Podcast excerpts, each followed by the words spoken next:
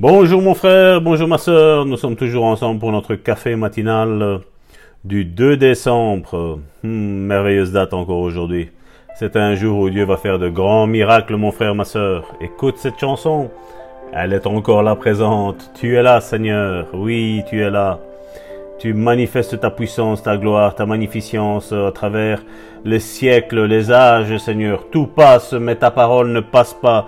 Tu guéris encore aujourd'hui. Et Jésus nous a relâchés dans Marc chapitre 16 verset 18. Ils saisiront des serpents. S'ils boivent quelques breuvages mortels, il ne leur fera point de mal.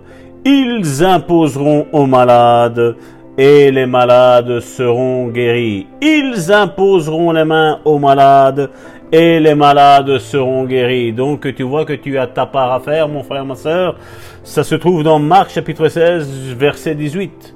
Ils imposeront les mains aux malades. C'est pas Jésus qui va les imposer, c'est à toi, c'est ton ministère d'aller imposer les mains aux malades. Et la promesse est que les malades seront guéris.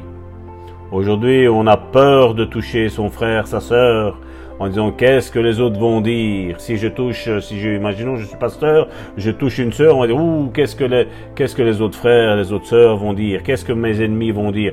Peu importe ce qu'ils disent, mon frère, ma sœur, que tu fasses bien ou que tu fasses mal, ils auront toujours à dire, mon frère, ma sœur. Fonce seulement dans ce que Dieu t'appelle à faire, mon frère, ma sœur. Une situation désespérée est le titre de ce message. Regardez ce témoignage que j'ai trouvé. Et si ça, ça ne booste pas ta foi, mon frère, ma soeur, je ne sais pas qu'est-ce qu'il va te falloir. Regarde. Une fois lors d'une réunion, une femme dont le mari était sénateur m'annonça Je voudrais un de ces traitements instantanés. Elle faisait allusion à une manifestation de guérison instantanée. Je dis euh, je, Eh bien, je, je n'offre pas de traitement. Le sénateur expliqua à sa femme, Chérie, c'est le Seigneur qui le fait, pas le ministre. Oui, répondit-elle, mais j'ai souffert pendant si longtemps, et j'en ai assez de souffrir. Je veux un de ces traitements instantanés. Tout ce que je peux dire, c'est que la Bible déclare, ils imposeront les mains aux malades, et les malades seront guéris. Nous l'avons lu, Marc chapitre 16, verset 18. Je peux vous imposer les mains, et m'attendre à ce que vous vous, vous rétablissiez. Donc, je lui imposai les mains et priai. Dix jours plus tard environ, je vis de nouveau le sénateur et sa femme. Il se mit debout et demanda au pasteur adjoint s'il pouvait témoigner. Vous savez, avoua-t-il, nous ne sommes pas de l'église du plein évangile. Nous sommes des baptistes. J'ai amené ma femme pour la prière car les médecins avaient abandonné la partie. C'est bien de se confier dans les médecins, n'est-ce pas? Eux, ils abandonnent et toi, tu souffres. Il décrivit les médicaments que sa femme avait dû prendre et repris. Elle ne pouvait rien faire. Nous avions une aide ménagère. Ma femme a toujours aimé cuisiner et pourtant elle ne pouvait plus cuisiner depuis 13 ans. Mon frère, ma soeur, 13 ans. Mais je voudrais que vous sachiez quelque chose. Non seulement ma femme cuisine maintenant, mais elle a congédié l'aide ménagère. Et elle fait tout le ménage et toute la cuisine. Elle se lève et me prépare le petit déjeuner chaque matin avant que j'aille au travail. Et elle dort bien la nuit maintenant. Auparavant, elle ne pouvait pas dormir sans prendre toutes sortes de médicaments. Maintenant, elle dort comme une marmotte.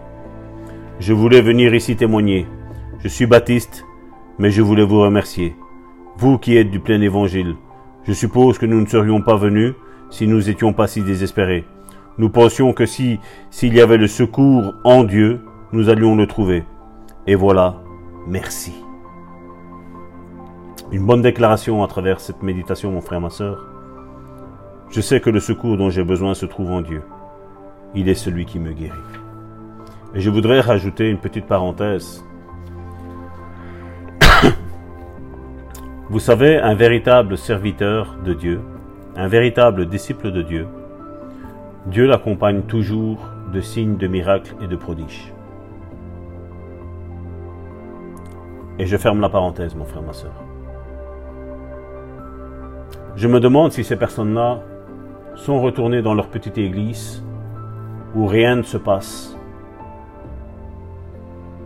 Vous pensez sincèrement que Dieu ait guéri cette euh, sœur pour qu'après elle retourne à, à son ancienne église et, et fini J'imagine que si elle va se lever dans son église et commencer à dire et à témoigner que voilà, en allant dans cette église-là, Dieu l'a guéri, je suppose que le ministre de cette église ne sera pas très content. Il est vrai que Dieu peut se choisir qui veut pour guérir. Chacun de nous avons pour nos maladies, nos guérisons intérieures, nos délivrances, une personne qui est désignée pour tel moment, telle heure. Il est vrai. Mais si dans une église nous ne voyons pas la manifestation de la puissance de Dieu, il est temps de se poser la question si Dieu est dans cette église. Moi, c'est ce que j'ai toujours cru. Que là où Dieu est, les miracles arrivent, les délivrances arrivent, les guérisons arrivent, les résurrections arrivent. Parce que Dieu est là, il ne change pas. Et il prouve que certains sont ce véritables hommes de Dieu. Beaucoup ont été déçus par les hommes de Dieu, mais c'était des hommes de Dieu sans force, sans puissance. Mais comme je dis, comment le Saint-Esprit peut habiter dans la vie d'une personne et être sans force et sans puissance alors que c'est le Saint-Esprit qui guérit et qui agit aujourd'hui? Ce sont des questions qu'il faut se poser, mon frère, ma soeur. Il faut se les poser, mon frère, ma soeur, et se remettre en question. Je ne suis pas en train de dire qu'il faut que tu quittes ton église, mais il est temps de te poser des bonnes questions, mon frère, ma soeur. Au nom puissant de Jésus, sois béni. C'était ton serviteur Salvatore Gentile depuis la Belgique. Sois béni.